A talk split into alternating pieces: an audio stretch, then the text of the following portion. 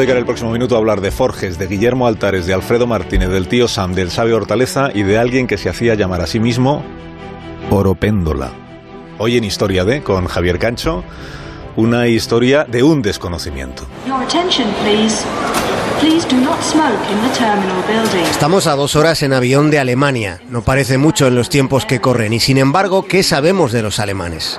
Estamos europeamente unidos al corazón del continente, pero ¿qué sabemos de ellos? Ahora preguntémonos qué sabemos de los estadounidenses. La respuesta podría ser que lo sabemos casi todo, porque hemos mamado su cultura. Nuestro audiovisual materno procede directamente de las tetas del tío Sam. La distancia entre ellos y nosotros son más de nueve horas en avión y menos que nada en nuestras pantallas. Hermann? Ja? Was machst du da? Nichts. Nichts? Esa realidad supone que nos hayamos perdido detalles interesantes de la cultura europea. Por ejemplo, son pocos los españoles que saben quién es un alemán llamado Vico von Bulo, un tipo más conocido como Loriot. Vico von Bulo eligió Loriot, un nombre francés que significa oropéndola. Loriot contraponía la actitud cortés de sus protagonistas con el caos o el ridículo de las situaciones en las que están inmersos. Loriot se reía de la rigidez de la sociedad occidental. Son célebres en Alemania sus escenas entre él y ella, entre esposa y esposo enfrentándose a un combate absurdo de magnitudes matrimoniales.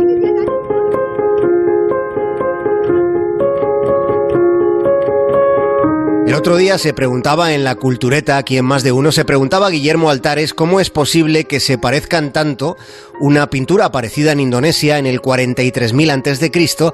y otra descubierta en Cantabria en el 20.000 a.C. Es alucinante, decía. Y casi la misma admiración causa el paralelismo que se aprecia entre el humor del alemán Loriot y el del español Forges. Dos fenómenos de la caricatura viviendo años paralelos sin internet donde mirarse y con sensibilidades humorísticas tan parecidas. ¿Cómo es posible que Forges y Loriot se parezcan tanto siendo España y Alemania dos países que durante tanto tiempo se han visto básicamente con la mirada de los prejuicios. En España tenemos la sensación de que ellos son cuadriculados y sin sentido del humor.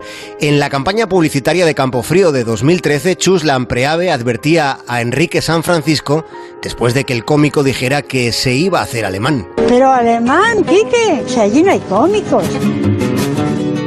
¿Qué me dicen de lo que piensan los alemanes de nosotros? Acudiendo a la visión estereotipada, encontramos que los alemanes llaman Mallorca a Mallorca. Para unos cuantos alemanes su visión de España se reduce a las islas. Del resto no contestan porque no saben. Si un alemán conoce a uno de Ciudad Real, es posible que piense que es de Villarreal por el fútbol. También piensan que estamos escuchando flamenco a todas horas, y en lo nuestro con la siesta, y en que somos los de las tapas y los de la sangría. Para un alemán genérico, el norte de España directamente no existe. Pero no nos pongamos ufanos porque para los propios españoles el mismo Teruel tampoco existe.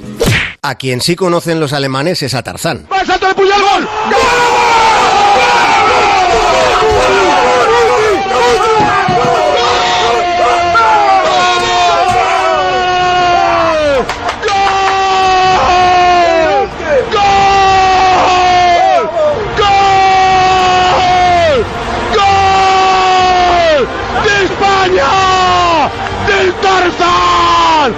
Los alemanes conocen a Puyol mientras que los españoles, gracias a Luis Aragonés, conocemos a alguien llamado Bastian Schweinsteiger, el rubio. El rubio, no sé qué tiene el nombre tan raro, que han echado ya una vez.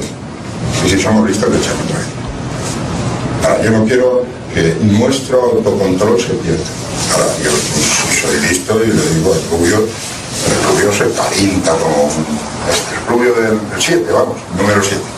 La moraleja del capítulo de hoy es que si a ustedes les gusta Forges, investiguen a Loriot. No podemos caer nosotros en el tema. O, no le decimos nada. ¿Qué piensa, cabrón? Más de uno. En Onda Cero. Mike, ¿cómo es eso de abandonarlos